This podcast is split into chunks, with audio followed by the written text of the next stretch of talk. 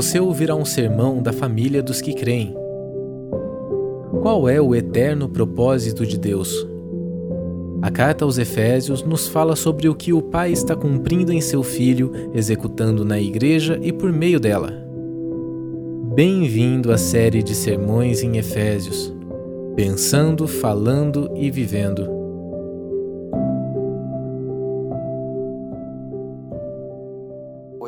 Vai dar continuidade a um assunto que a gente entrou na semana passada, né? Nós começamos a exposição de Efésios, capítulo 4, verso 1 ao 16. Então, a primeira metade do capítulo 4 nós iniciamos na semana passada. Fomos até o verso 6 e hoje nós vamos então do verso 7 ao 16. Eu gostaria de ler esse texto com vocês. Então, pode abrir sua Bíblia em Efésios 4, vamos ler do verso 7 em diante. É, mas a graça foi dada a cada um de nós segundo a medida do dom de Cristo. Por isso diz: subindo ao alto, levou cativo o cativeiro e deu dons aos homens. Ora, isto ele subiu, que é senão que também antes ele tinha descido às partes baixas da terra. Aquele que desceu é também o mesmo que subiu acima de todos os céus para cumprir todas as coisas. Ele mesmo deu uns para apóstolos, e outros para profetas, e outros para evangelistas, e outros para pastores e mestres, querendo o aperfeiçoamento dos santos para a obra do ministério, para a edificação do corpo de Cristo, até que todos cheguemos à unidade da fé e ao pleno conhecimento do Filho de Deus, a homem perfeito, à medida da estatura completa de Cristo para que não sejamos mais meninos inconstantes, levados em roda por todo vento de doutrina, pelo engano dos homens que com astúcia enganam fraudulosamente. Antes, seguindo a verdade em amor, cresçamos em tudo, naquele que é a cabeça, Cristo, do qual todo o corpo, bem ajustado e ligado pelo auxílio de todas as juntas, segundo a justa cooperação de cada parte, faz o aumento do corpo para a sua edificação em amor. Vamos orar? Pai, muito obrigado pela obra do seu Filho Jesus Cristo. Obrigado pelo ministério do Espírito, pelo ministério da palavra. Obrigado por sermos parte do processo de edificação da Sua Santa Igreja, Senhor Deus. Obrigado pela oportunidade de que nesse momento, ao ouvir o Seu Santo Evangelho, nós possamos dar mais um passo nesse processo, nessa maratona, nessa jornada de edificação rumo ao cumprimento da nossa vocação. Pai, nós oramos para que o Senhor tenha misericórdia de mim e que ao abrir da minha boca eu possa tornar conhecido o mistério de Cristo e que todos nós que estamos é, reunidos neste lugar e aqueles irmãos que estão nos acompanhando online possamos ter espírito de sabedoria e de revelação, para que possamos ser cheios de entendimento espiritual acerca da Sua vontade, Pai. Que as informações, que o conhecimento intelectual que será aqui ministrado possa ser convertido em revelação, em graça em nosso homem interior, para que possamos nos desenvolver a fim de nos tornarmos semelhantes ao Seu Filho Jesus Cristo. Muito obrigado, em nome de Jesus. Amém. Ah, então, Efésios capítulo 4 é um texto que vai falar do resultado do evangelho, é, do fruto do evangelho, que é a igreja. Então, nos três primeiros capítulos do livro de Efésios, nós vemos Paulo falando sobre a obra salvífica de Deus, é, que resulta na igreja, né, que, cujo resultado, cuja primícia somos nós. É, e do capítulo 4 em diante, o apóstolo Paulo ele vai assumir um caráter mais objetivo na carta, como se agora nós, nós vamos ver a, a, materialização daquilo que ele estruturou nos três primeiros capítulos. Então é interessante você pensar é, em Paulo como é, uma sua ênfase mais teológica nos três primeiros capítulos de Efésios, e do capítulo 4 em diante, nós vamos ver Paulo num caráter mais pastoral. Então, o, o, capítulo 4, ele começa mostrando sobre como a igreja, enquanto uma realidade mística, enquanto um corpo de Cristo, enquanto uma realidade subjetiva, ela vai se manifestando, ela vai se materializando de maneira objetiva. De sorte que da segunda metade de Efésios capítulo 4 até o capítulo 6, nós vemos como a igreja se manifesta em todas as áreas onde ela está inserida, principalmente na família e na sociedade, mas nessa primeira parte do capítulo 4, nós vamos ver como a igreja se materializa, como ela se estabelece, como ela é edificada. Por isso que nós podemos colocar como um tema controlador para aquilo que nós estamos falando no último domingo e nesse, a edificação integral da igreja. Essa parte, é, eu queria colocar a primeira citação para que nós pudéssemos ver como a, a, é, o Efésios capítulo 4, 1 16 é estruturado. Essa, é, semana passada nós falamos sobre o fundamento da unidade cristã, né, do verso 1 ao 6, e hoje nós vamos falar sobre as, a diversidade de serviços na edificação do corpo de Cristo e o propósito do serviço aos santos. Então nós precisamos ter em mente que por que nós precisamos congregar por que nós precisamos nos reunir como igreja? Por que nós precisamos perseverar na igreja? Porque a obra do Filho, a obra de Jesus, ela foi consumada, como a gente acabou de ler no catecismo. Então, a obra do Filho, ela foi consumada, mas a obra do Espírito está sendo desenvolvida. Porque a obra do Filho era, era consumar a redenção.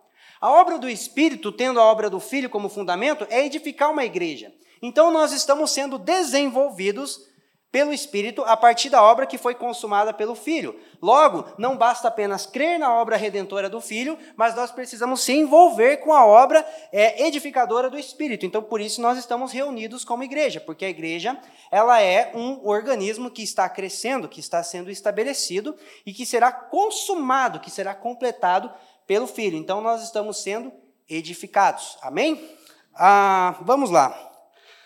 Ah, vamos para o verso 7, que diz assim: ah, Mas a graça foi dada a cada um de nós segundo a medida do dom de Cristo. Perceba que Paulo ele vai fazer uma transição aqui do assunto que foi falado na semana passada, que era a unidade, é, para a diversidade, porque é, semana passada ele termina, é, semana passada nós falamos né, no verso 6, onde ele termina dizendo: Um só Deus, que é Pai de todos, o qual está sobre todos e o qual por todos e em todos vós. Então ele termina falando de todos várias vezes, mas agora ele diz: Mas a graça é dada a cada um. Segundo, então ele parte, ele, ele transiciona da unidade para a diversidade. Então todos, todos, todos mas a graça é dada a cada um. Logo, não é, nós precisamos entender que a unidade, ela é o fundamento da diversidade. A diversidade, ela só tem, ela só tem sustentabilidade na unidade. Por isso que muitas vezes é, nós não conseguimos nos mover na diversidade porque ainda falta unidade. E quando há muita diversidade sem estar fundamentada na unidade, isso vai dar conflito. Aonde que a diversidade ela consegue superar os conflitos? Quando ela está fundamentada na unidade. Então, Paulo intencionalmente começa a sua exposição falando sobre a importância da unidade, que não tem a ver com a uniformidade, mas é uma unidade que ela viabiliza a diversidade. Então, porque somos família, porque estamos fundamentados naquilo que é essencial, nós podemos, nós temos a oportunidade de manifestar a nossa autenticidade, porque autenticidade sem unidade é individualismo. Autenticidade com unidade é apenas a manifestação da nossa originalidade, da, da parte peculiar que Deus deu para cada um de nós. Né? Ah, perceba né, que logo em seguida ele, ele vai falar sobre aquilo que eu acredito que é um dos, dos versos mais mais difíceis de entender à primeira vista do, do, da carta de Efésios, quando ele vai fazer essa analogia aqui com o Salmo 68, e ele diz assim, uma analogia não, um paralelo, né? Ah, mas a graça foi dada a cada um de nós segundo a medida do dom de Cristo, por isso diz: subindo ao alto, levou cativo o cativeiro e deu dons aos homens. Ora, isto lhe subiu, que é senão que ele também antes tinha descido às partes mais baixas da terra. Aquele que subiu é também o mesmo que aquele que desceu, é o mesmo que subiu acima de todos os céus para cumprir todas as coisas. Sobe e desce e, e às vezes eu particularmente eu sempre tive muita dificuldade de entender esse texto, falando, mas por que, que Paulo está falando disso aqui? Ah, então ele está fazendo um paralelo com o Salmo 68, que dizia que quando um rei vencia a batalha, ele levava o cativo o cativeiro e distribuía os despojos de guerra com o seu povo.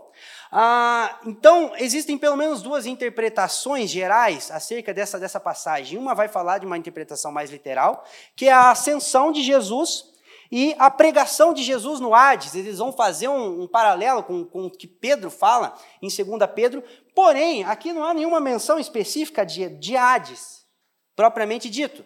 E aí é o que é, abre espaço para uma segunda interpretação, que é a interpretação simbólica do texto, tendo em vista que Cristo, sub, é, Cristo desceu às partes mais baixas da terra, tendo em vista a sua humilhação.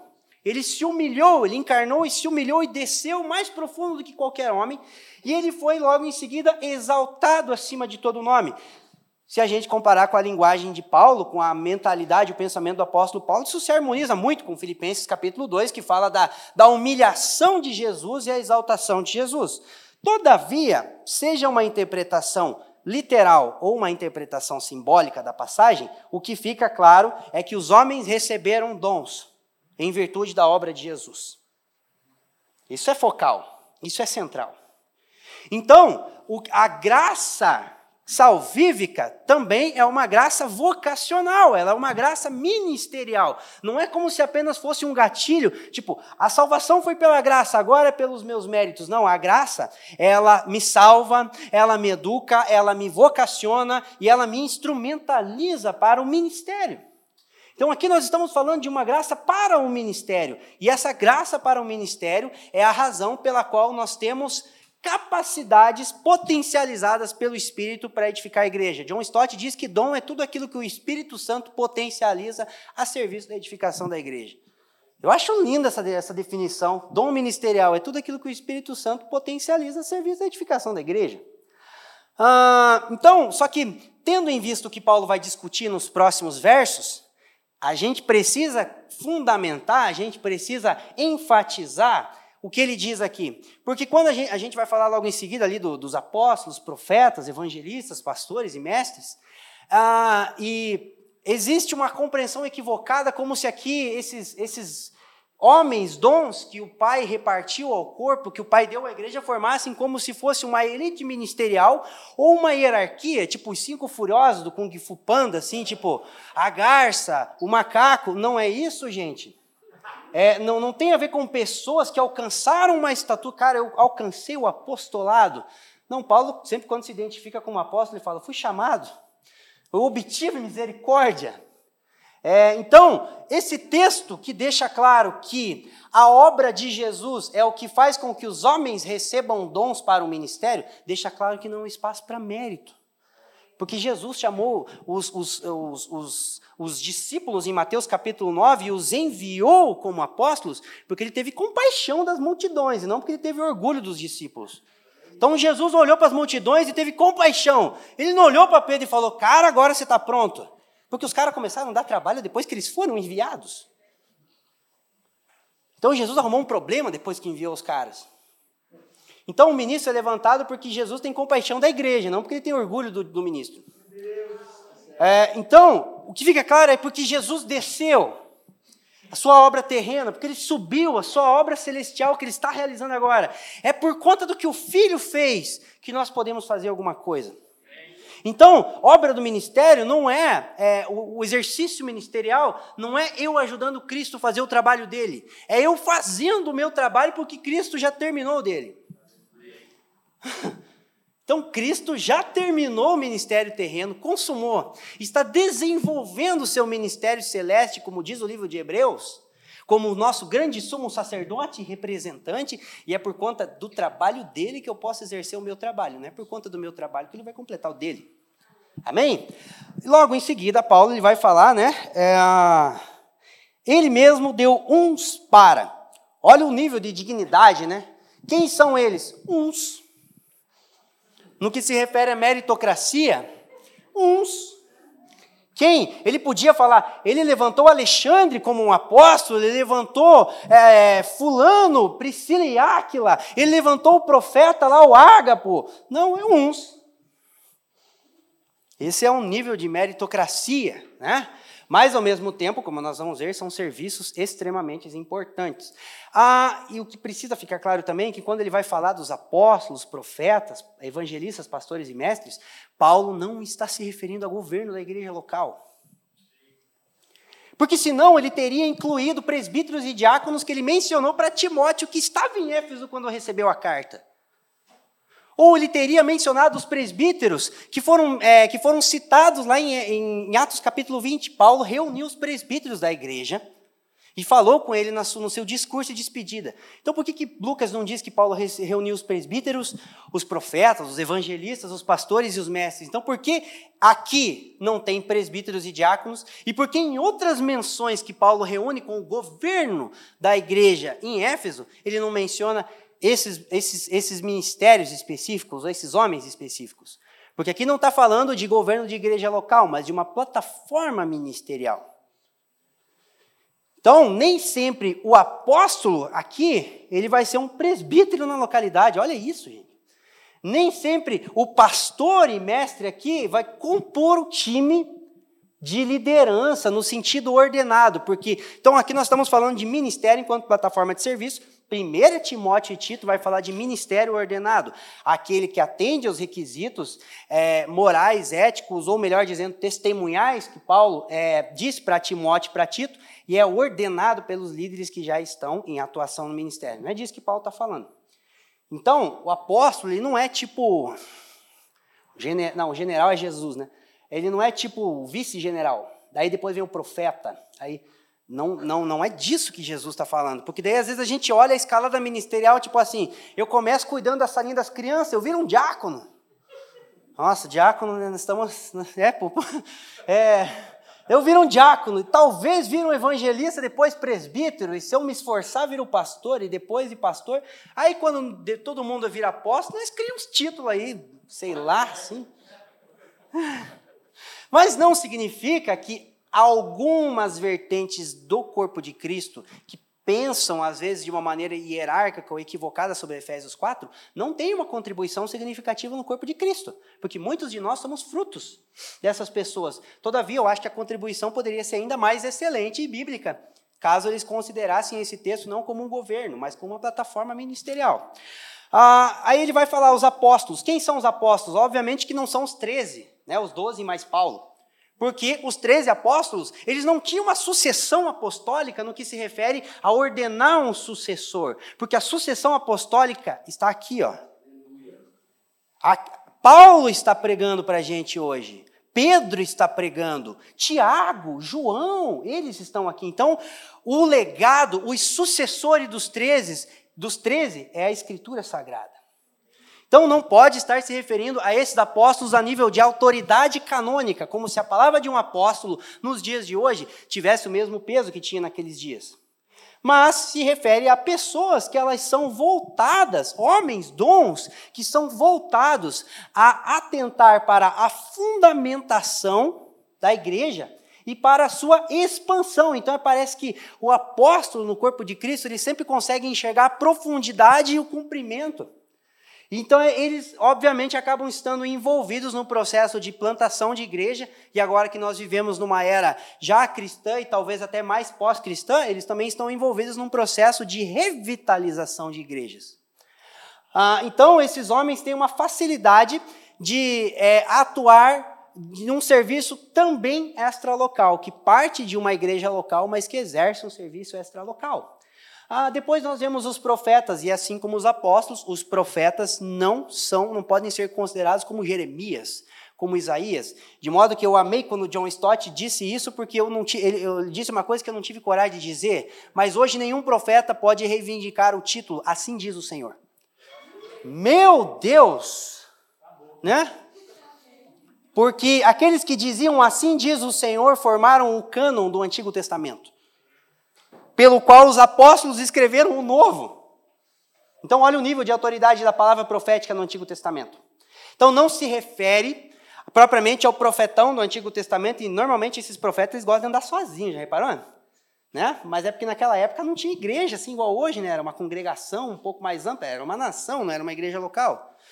Ah, mas esses profetas, eles, embora alguns possam ser dotados de dom profético, de assunto para 1 Coríntios, um dia a gente vai falar de 1 Coríntios, se Deus quiser, ah, eles podem ser é, dotados de dons proféticos, de sonhos e visões, mas às vezes não.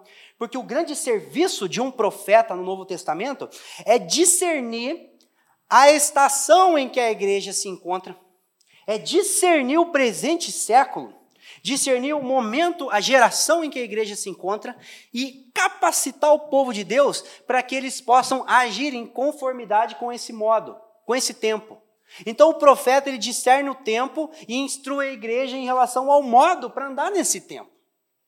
Então não necessariamente o profeta aqui se refere a uma pessoa que vai chegar para você, cara, então, mano, eu estou vendo. Não, nem sempre. Ágabo, olha, vai vir uma seca, a gente precisa começar a se preparar. Vai vir fome. A partir da palavra daquele profeta, a igreja ela passa a se organizar em torno daquela diretiva. É, Paulo e Barnabé haviam profetas e mestres na igreja de Antioquia, e a partir de um discernimento profético, toda uma obra missionária, toda uma estrutura apostólica foi formada a partir daquilo. Então tem a ver com movimentação, não necessariamente com o revelamento do futuro. Amém? Ah, depois vem os evangelistas, e assim como o profeta, ele explica o mundo para a igreja, a fim de que a igreja saiba como agir, o evangelista explica a igreja para o mundo. Porque o evangelista ele consegue tornar a igreja entendível ao mundo.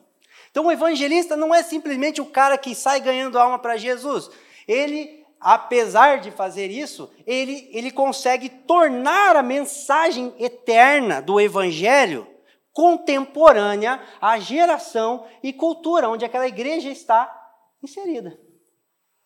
E aí o evangelista ele é dotado de uma capacidade de perceber quais são os meios pelo qual a igreja pode se comunicar. Cara, eu acho que dá para se comunicar através da música. Eu acho que o contexto que nós estamos vivendo na política é uma oportunidade para pregar o evangelho. Eu percebo que a gente tem graça para se mover na arte. Eu percebo que a gente pode investir em literatura e assim vai.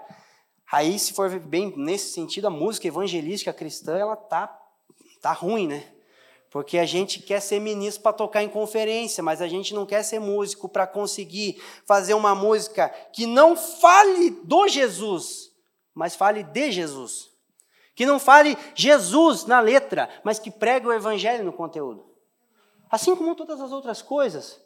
Um filme, uma arte, envolvimento na mídia, envolvimento no, é, no mercado de trabalho. o evangelista ele consegue fazer, levar a igreja a se comunicar com o mundo. A partir de todas as esferas onde ela está inserida. Então não se trata apenas de alguém que ganha alma para Jesus. Depois vem então os pastores e mestres, né? Ah, existe também uma duas interpretações aqui, né? Existem pessoas que entendem pastor como uma coisa e mestre como outra. É, e existem uma, uma corrente da qual eu acredito que seja mais apropriada, que entende que pastor e mestre é uma coisa só. Porque quem aqui já viu pastor que não tem como principal ferramenta para apacentar o rebanho de Deus, senão a Escritura. Não tem como um pastor. Tudo bem que nem sempre vai ter pastor teólogo, mas precisa ter pastor mestre, porque a ferramenta principal de um pastor é as Escrituras. Da mesma forma, não tem, não tem propósito alguém se dedicar ao estudo das Escrituras se não for para apacentar pessoas. Então, a minha, a minha busca em estudar a Bíblia precisa ser pautada no meu anseio por nutrir o rebanho de Deus. Então, o propósito da Escritura para o mestre é nutrir o rebanho. Por isso, ele é um pastor que apacenta através das Escrituras. E a ferramenta principal de um pastor é a Sagrada Escritura, que deve ser lida e administrada à luz do Santo Evangelho.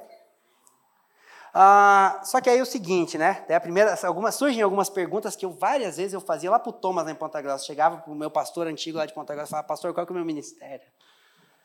Conta para mim. Ah, como eu queria uma audiência com ele. Eu amava quando eu conseguia ter um tempo com o meu pastor, porque era corrido, né? Eu falava, não, hoje eu vou, vou ajudar a colocar umas lajotas na igreja e tal, né? Aí depois, na hora do almoço, pastor, me fala aí qual que é o meu ministério. Eu falei, ah, sei lá, ué. Vai agindo, hein? Vai servindo, você vai se achando, calma. Mas aí você começa a perceber o seguinte: a questão aqui não é identificar quem é quem.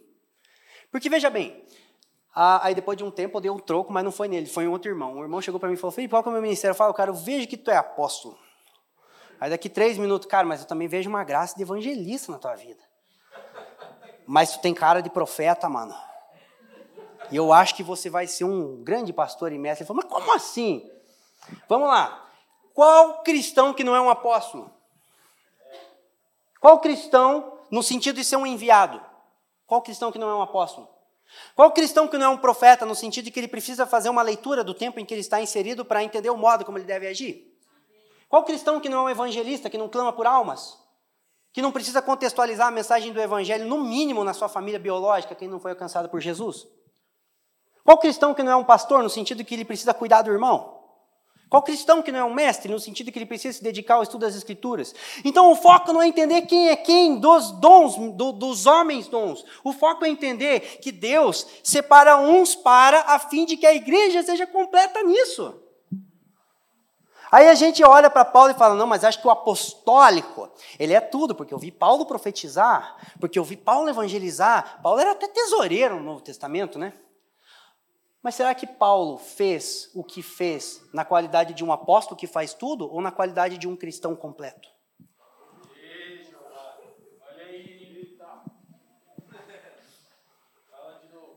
Será que Paulo fez o que fez na qualidade de um apóstolo que faz tudo ou na qualidade de um cristão completo? Porque, embora fosse um homem dom para o corpo de Cristo, ele também era uma parte desse corpo. Então, um pastor um dos grandes pastores do Novo Testamento, ele também era uma ovelha do rebanho de Jesus. E muitas coisas que ele fez que excediam a sua graça ministerial não eram focadas no título ou no chamamento apostólico, mas na sua completude como cristão. Não, meu negócio é pastorear e não evangelizar. Não. Quanto um pastor e mestre, talvez a sua graça seja para pastorear e ensinar. Mas enquanto discípulo, de Jesus, enquanto ovelha, você é um evangelista.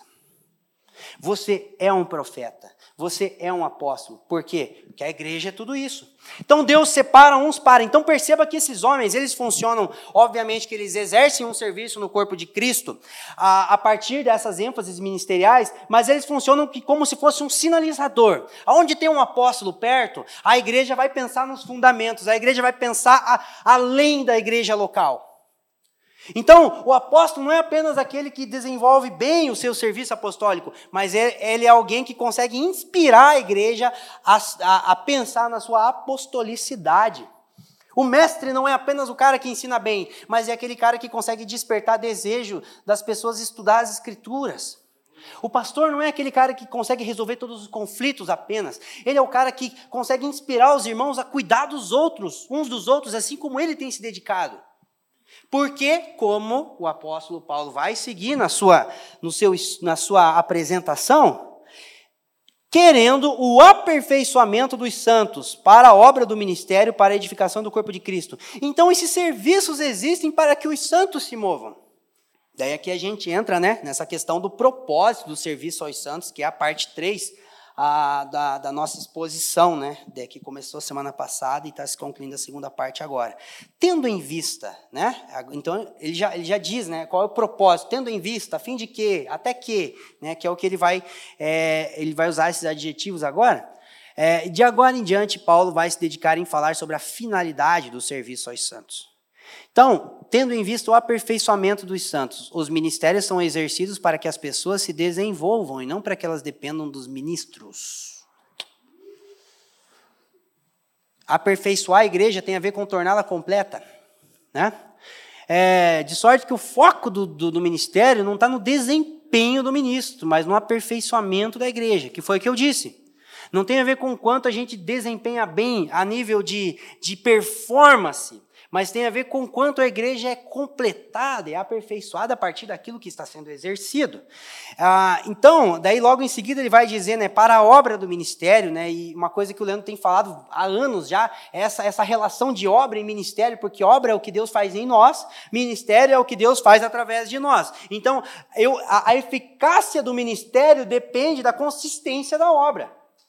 Então, o ministério é eficaz através de mim, a partir, é, proporcionalmente, é, de acordo né, com a obra de Deus em mim. Então você vai desenvolvendo e vai se desenvolvendo. Você se desenvolve e você desenvolve outros. Só que aqui tem, tem algo que é interessante, que muitas vezes a gente ignora isso no nosso processo de discipulado, é porque é o seguinte: o foco do pastoreio, o foco do exercício desses ministérios, não está relacionado às resoluções dos nossos conflitos está relacionado em nos preparar para servirmos outros. Por isso que tem pastor que está pastoreando pessoas há três anos, mas nunca começou a pastorear de verdade.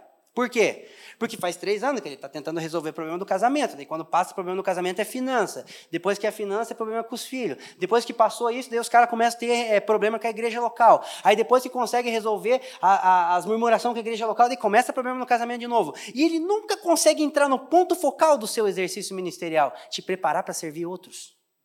Então existem pessoas que estão sendo pastoreadas há anos, mas nunca começaram a ser discipuladas de verdade.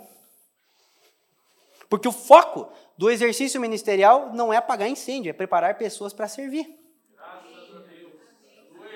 É, então, assim, às vezes quando eu tenho que sentar com o meu pastor, porque eu estou tretando com a minha esposa, porque daí eu estou com isso, que eu estou com aquilo, eu fico pensando, cara, quando é que ele vai começar a me discipular de verdade? Quando é que eu vou deixar ele começar a me discipular de verdade? Porque eu não tinha que estar aqui para trazer problema, eu tinha que estar aqui para a gente pensar em pessoas e resolver o problema delas. Eu falo, cara do céu, eu tenho que começar a ser discipulado de verdade, e eu determino quando eu vou começar. Então, obviamente que a gente começa resolvendo conflitos. Mas é tipo assim, Jesus ele resolvia os conflitos da multidão. Qual que é o teu problema? Está doente? Seja curado. Vamos falar do que importa agora? A gente tem um reino para estabelecer. A gente tem um reino para anunciar. A gente tem uma igreja para edificar. Então, Jesus intervinha nas multidões, mas ele preparava os discípulos. E se a minha busca por pastoreio está focada apenas na intervenção pastoral, na intervenção do pastor, eu estou me comportando como multidão. Porque eu devia buscar o meu pastor para saber como me desenvolver. E não para como ele pode resolver o meu problema. Querendo o aperfeiçoamento dos santos para a obra do ministério, para a edificação do corpo de Cristo. Então não são os ministros apenas que edificam a igreja, os ministros começam a edificar a igreja e eles enfatizam a necessidade da igreja edificar a igreja. Então a igreja é edificada por quem? Pelos santos que compreendem, que são completos pelas ênfases dos ministros. Então, uma vez que os santos entendem a completude da, do trabalho dos ministros, eles começam a edificar a igreja. Então, a igreja é edificada pelos ministros, né, o ministério ordenado, né, os ministros específicos, mas ela é edificada pelos santos. Então, os santos são edificadores da igreja. Ah, até que, né? Então, a, é, é, tendo em vista, e agora até que, até que todos cheguemos à unidade da fé. Então, a unidade ela é preservada, mas ao mesmo tempo ela é alcançada. E unidade da fé aqui não tem a ver com convergência do dogma. Ah, não tem a ver com a gente conseguir encontrar um ponto comum nos nossos dogmas, tem a ver com a gente conseguir depositar confiança numa mesma pessoa em relação àquilo que é essencial. Talvez o maior exemplo disso está em Atos capítulo 15. O Concílio de Jerusalém reuniu Pedro, Tiago, João, Paulo e os presbíteros e, e mais o, alguns líderes do movimento judaizante. E Lucas diz: depois de uma não pequena discussão, palavras de um médico, porque se fosse João ou Pedro que tivesse escrito, né, se, depois que se arrebentaram, eles chegaram num acordo. E o acordo não é tipo assim, cara, agora Paulo vai pensar igual Tiago, João vai pensar igual Pedro. Não, a gente encontrou um ponto central e a partir desse ponto central a gente consegue se mover em unidade na fé e trazer consolo e edificação para a igreja. Porque no, no, contexto do Novo Testamento tinha a missão, a, as equipes apostólicas, Paulina, é, Petrina, Jacobina, Joanina, tinha várias equipes, ênfases, minister, é, equipes apostólicas, tinha os judaizantes, tinha os gnósticos também, né, que daí era um problema mesmo, e nem sempre Paulo pensava igual Tiago, irmão. Nem sempre Pedro pensava igual Paulo. E é, é nítido na diferença literária deles, mas naquilo que era central, eles concordavam. Então não tem a ver com a convergência do dogma. Né, tem a ver com encontrar aquilo que é essencial que pode nos unir. Então não tem a ver com impor o que eu creio, tem a ver com encontrarmos o que também cremos. É, e ao pleno e ao conhecimento do Filho de Deus. Né? Então, o conhecimento no aspecto cognitivo e no aspecto relacional. Quando se refere a um conhecimento no aspecto cognitivo, tem a ver com uma visão não fragmentada de Jesus. Uma hora Jesus é Salvador, outra hora é pastor, outra hora é, é Senhor. Não, Jesus é tudo isso e mais um pouco, porque Ele é o Filho de Deus. Então tem a ver com uma visão não fragmentada do Cristo, do Filho de Deus, mas também no aspecto relacional de conhecimento, uma vez que conhecimento na raiz grega tem a ver com cognição, né? mas na raiz hebraica tem a ver com relação. Então, cognitivamente é um Cristo não fragmentado, mas a nível relacional é uma relação assumida com Cristo não fragmentado. Então, conhecimento no sentido bíblico, né? Adão conheceu Eva, tem a ver com assumir uma relação. Até que, então, a unidade na fé, ela promove o quê? Que todos assumam uma relação com Cristo completo, com o mesmo Filho de Deus, com Cristo em comum. Aí não é mais, não, porque o Deus do Felipe Bartoszewski, não, porque eu vejo Jesus assim. Não, porque o David vê Jesus assim. Não, não, não é o que eu vejo. É o que a Bíblia apresenta, né? Porque o meu Deus individual é o ventre, é aquilo que eu concebo. Então a gente não tem um Deus individual, embora tenhamos uma revelação pessoal desse Deus que é Pai de todos, né? Ah, e aí, por fim, né, a medida da estatura completa de Cristo. Então, é a materialização do que Paulo vai dizer lá em Efésios 1, cuja nossa vocação é nos tornarmos semelhantes a Jesus Cristo, santos e irrepreensíveis, para, ser, para vivermos para o louvor da glória de Deus, a fim de que Cristo seja glorificado em nós. Então, a, o papel da igreja, né, o papel de, desse, desse serviço ministerial é nos tornarmos semelhantes a Jesus. Como tu és, eu quero ser, a gente acabou de cantar aqui. Né? É, mas não é, um, não é um Jesus assim, aquilo que eu acho que é Jesus, tipo, a, a gente está inventando uns clichês agora que eu fico um pouquinho cabreiro. Eu acho bonito o que quer comunicar, mas eu fico cabreiro com o que, né? É porque, cara, eu vejo uma virtude bonita em alguém, eu falo, cara, eu vejo Jesus em sua vida. Tá bom, mas você está disposto a se submeter em relação a isso que você vê no irmão como um absoluto? Porque você diz que vê Jesus na vida do irmão hoje, três dias, você vai pedir um conselho para ele, se você não concorda, você rejeita? Mas você acabou de ver o Senhor, Filho de Deus, na vida dele, então é um absoluto, não é um relativo. Então é melhor falar, cara, eu vejo que você está se desenvolvendo aí como, né, como igreja, né? Eu vejo que você tá, você é um cara bonito, cara. Fala que ele é bonito, que é melhor dizer do que dizer que você vê Jesus na vida dele e amanhã rejeitar o que ele pode dizer para você. Então não é, não é aquilo que eu percebo de bom em uma pessoa e atribuo a Cristo. É aquilo que mediante esse conhecimento, mediante um conhecimento não fragmentado de quem Jesus é, eu vou me tornando, eu vou materializando. Então é uma relação que me torna em conformidade. Amém? Então, o propósito da igreja, novamente, a gente sempre fala isso, é se tornar semelhante a Jesus Cristo. Amém, irmãos? Para que não sejamos mais meninos inconstantes, levados por roda todo vento de doutrina, pelo engano dos homens que com astúcia enganam fraudulosamente. Hum. Tem um ponto interessante aqui que é o seguinte, né? Imaturidade é uma coisa que Deus ele ele entende, porque a imaturidade é relativa ao tempo, né? Então eu não vou cobrar que eu chegue lá em casa e a Giovana de um ano e nove meses já tenha lavado a louça, tenha limpado a casa e tal, né? Não faz sentido. Vai trocar. Não, ela, ela sujar a louça ela fez, né?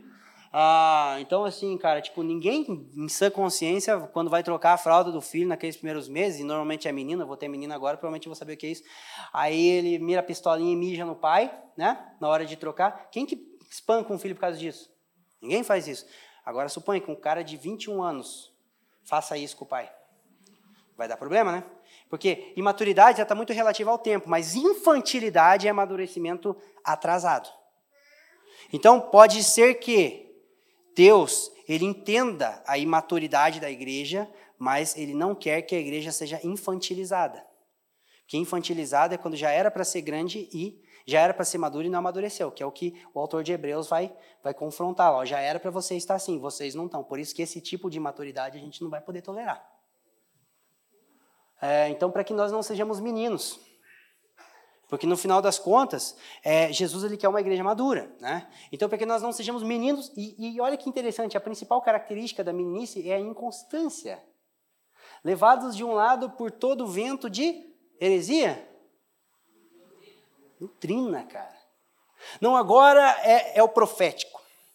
Daí o cara vai lá e lê um livro sobre missões. Não, agora é missões.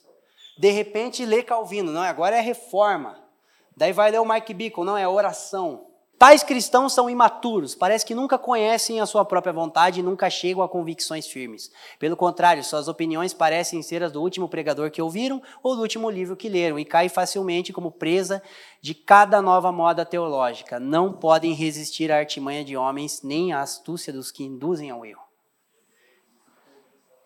Então, o que é ser levado de um lado para o outro? Estre então, extremismo não é coisa para gente radical, extremismo é coisa para menino. E às vezes a gente acha que o extremismo nosso manifesta a nossa radicalidade como cristão. Não. O extremismo só demonstra a nossa infantilidade. Né? Então, extremismo é coisa para menino, porque integridade é coisa para gente madura.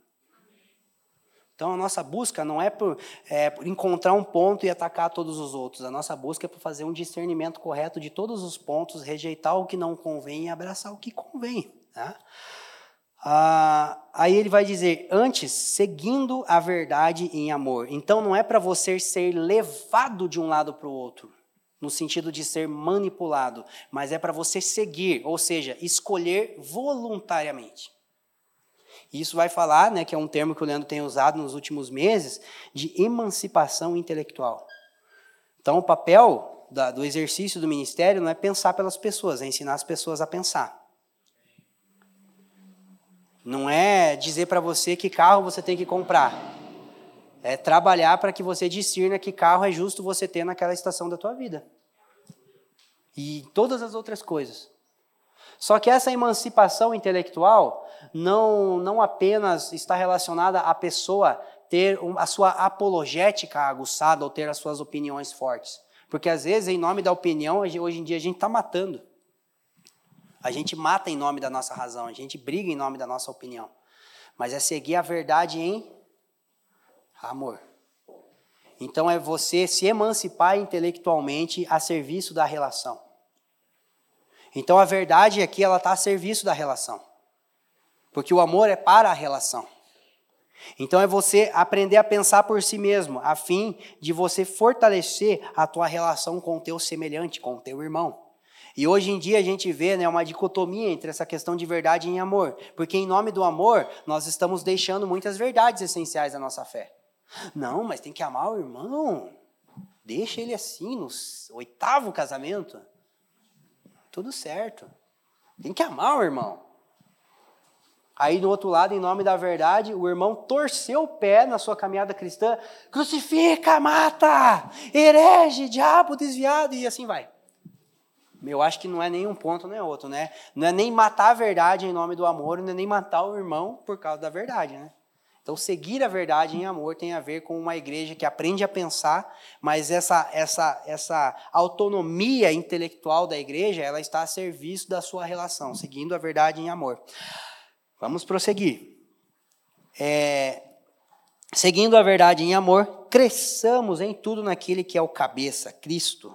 Né? Então, é, cresçamos em tudo. Por isso que demora mais. Se fosse para ser bom numa coisa só, se fosse para se desenvolver numa coisa só, era mais rápido, mas é porque demora. Então não é só ser um bom profissional, é ser um bom pai, mas não é só ser um bom pai, você precisa ser um bom irmão. Não é uma coisa só. A gente precisa focar em todas essas coisas. Então, no que tange ao exercício ministerial, pode ser que eu me desenvolva melhor em alguma área. Mas no que, no que tange ao amadurecimento, eu preciso crescer em todas as áreas. Esse é o ponto. Então, no que tange a serviço, às vezes eu vou me destacar em alguma coisa. Vou fazer bem, com leveza, com graça. Mas no que tange a maturidade, eu preciso ser um crente, um cristão completo. É, do qual todo o corpo, bem ajustado e ligado pelo auxílio de todas as juntas, segundo a justa operação de cada parte. Olha a linguagem anatômica de Paulo, né? Toda junta, todo o corpo bem ajustado. Então, até Stott ele faz aqui uma coisa que eu achei interessante. Ele fala: parece que Paulo está pensando no médico Lucas aqui agora, que era um amigo dele. Parece que Paulo teve saudade de Lucas e está pensando na anatomia aqui. Ah, e aí, olha que interessante, né? Parece que no final das contas, o que está implícito aqui é um corpo saudável. É uma igreja saudável. Então, a gente não precisa pensar em ser uma igreja perfeita. E quando eu falo perfeito, no sentido de ser impecável, de não ter problema. Não tem, Ih, tem um monte, só muda o cenário, só muda a pessoa. Né? Mas a gente precisa ser uma igreja saudável. Esse é o nosso empenho. Então, às vezes, na busca por uma igreja perfeita, eu não congrego em lugar nenhum.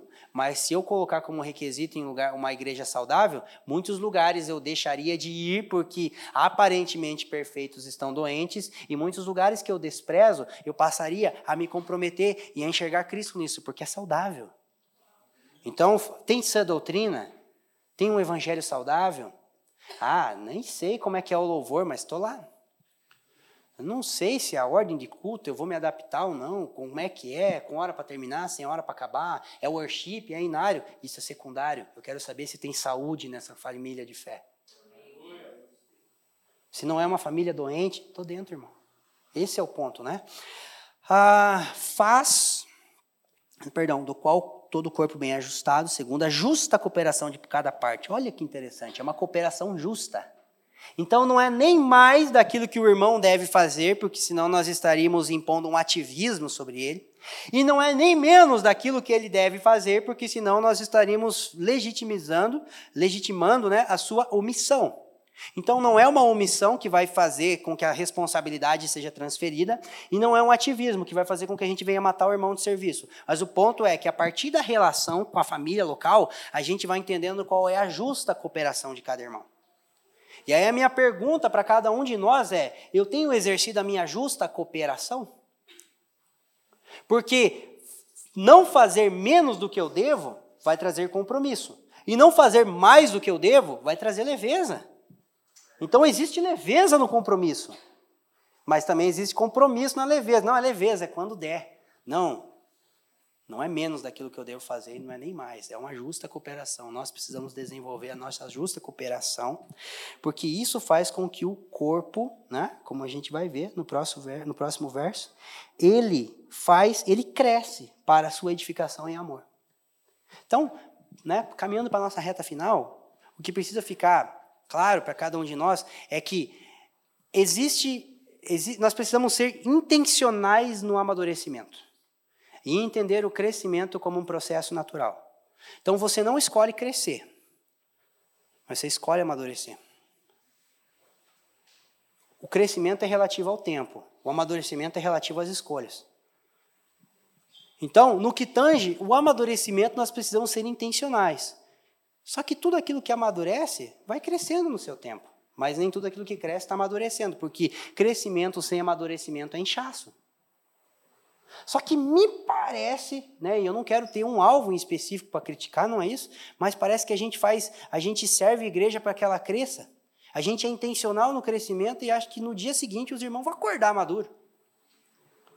Mas não, que, uma hora cresce, uma hora amadurece. Não, não é uma hora amadurece, precisa haver uma intencionalidade nesse processo de amadurecimento. Ah, uma hora a igreja cresce. Isso, é isso aí. Uma hora cresce. No tempo certo vai expandindo. Então, Paulo ele coloca o amadurecimento como requisito para o crescimento. Então, no que tange ao amadurecimento da igreja local, e aí eu ouso a falar em nome do, do, dos nossos pastores locais, nós estamos focados em que cada irmão amadureça. Quanto ao crescimento, ah, vai crescendo. Aí a gente vai ver. A gente viu isso na pandemia, né? Um momento mais um momento favorável para a igreja diminuir numericamente e ela cresceu. E eu acho que isso é resultante do amadurecimento das pessoas. Porque ao invés da gente manter a quantidade né, numérica das pessoas durante a pandemia, a gente continua fazendo aquilo que a gente estava fazendo. O quê? Trabalhar para o amadurecimento dos irmãos. E aí, de repente, nossa, tem tudo isso de família chegando. Porque o nosso foco não foi em manter o crescimento ou não perder membro. O nosso foco foi em levar os nossos irmãos à maturidade da sua fé, do seu conhecimento, da sua estatura. Então, no que tange ao nosso amadurecimento, nós precisamos ser intencionais. E no que tange ao crescimento, ele vai acontecer naturalmente. E tudo isso em amor.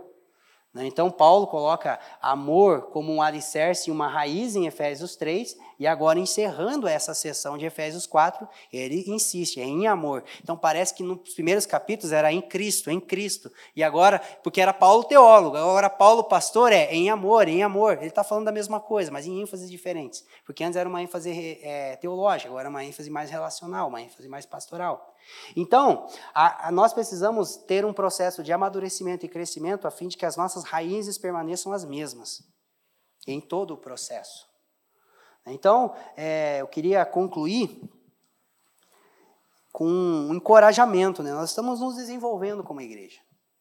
Todos os problemas foram resolvidos? Não. E, cara, a gente vai enfrentar novos problemas, a gente vai vencendo eles, a gente vai lidando com as nossas imaturidades, vencendo elas, a gente vai aperfeiçoando os nossos relacionamentos, né? É, enquanto pastores, enquanto líderes, nós vamos cada vez mais buscando aperfeiçoar a nossa forma de cuidar do rebanho de Deus, respeitando o processo pessoal de cada um, a estação pessoal de cada ministro, de cada pastor e de cada irmão, né? Mas importa que haja um compromisso integral de cada um de nós, tendo em vista uma igreja plena, uma igreja integral, porque foi para isso, foi para isso que Jesus morreu. Então, nós somos as primícias da redenção. Nós somos os primeiros frutos da nova criação. Eu não vou perder isso, né? Olha para o irmão que está do teu lado. Fazem isso com a gente, né? Isso aí é tudo que se pode ver do novo céu e da nova terra, irmão. O teu irmão é tudo que se pode ver da nova criação. Então, nós somos as primícias da redenção, mas estamos num processo de edificação por conta daquilo que o Espírito está fazendo à luz da obra de Jesus Cristo. Então, a gente está crescendo e a gente vai continuar crescendo. E a minha oração é para que aquele que começou a boa obra, qual boa obra? A edificação da Santa Igreja. Ele possa concluir essa obra, ele desenvolva a salvação em nós. Amém? Vamos orar para encerrar? Pai, em nome do Senhor Jesus Cristo. Nós te damos graça por esse momento e pedimos para que o Senhor personalize essa revelação no coração de cada um e que cada irmão possa praticar no seu contexto pessoal, no seu contexto familiar. E, Pai, internaliza o santo evangelho em nós. Que na medida em que nós cremos no, na mensagem do evangelho, que nós possamos assumir um compromisso em sermos edificados como igreja e participarmos da edificação da sua igreja. Que o, o nosso maior desejo seja ver uma igreja madura, porque esse é o desejo do Senhor. Que seja essa a nossa motivação ministerial. Que seja essa a nossa razão pela qual nós nos comprometemos com a sua igreja. Porque nós precisamos amadurecer, nós precisamos nos desenvolver, a fim de que possamos participar do desenvolvimento de outros irmãos, Pai. Muito obrigado, Senhor Deus, que nós possamos é, manifestar ao mundo uma igreja que está sendo aperfeiçoada. Que nós possamos manifestar ao mundo uma igreja que, que, que sustenta o serviço mútuo, que está caminhando rumo a se tornar semelhante a Jesus Cristo, Pai. Em nome de Jesus. Amém. Obrigado por nos ouvir. A Família dos que Creem é uma igreja local em Curitiba comprometida com o Evangelho e a vida em comunidade. Para nos conhecer melhor e manter contato, acesse famíliadosquecreem.com.br.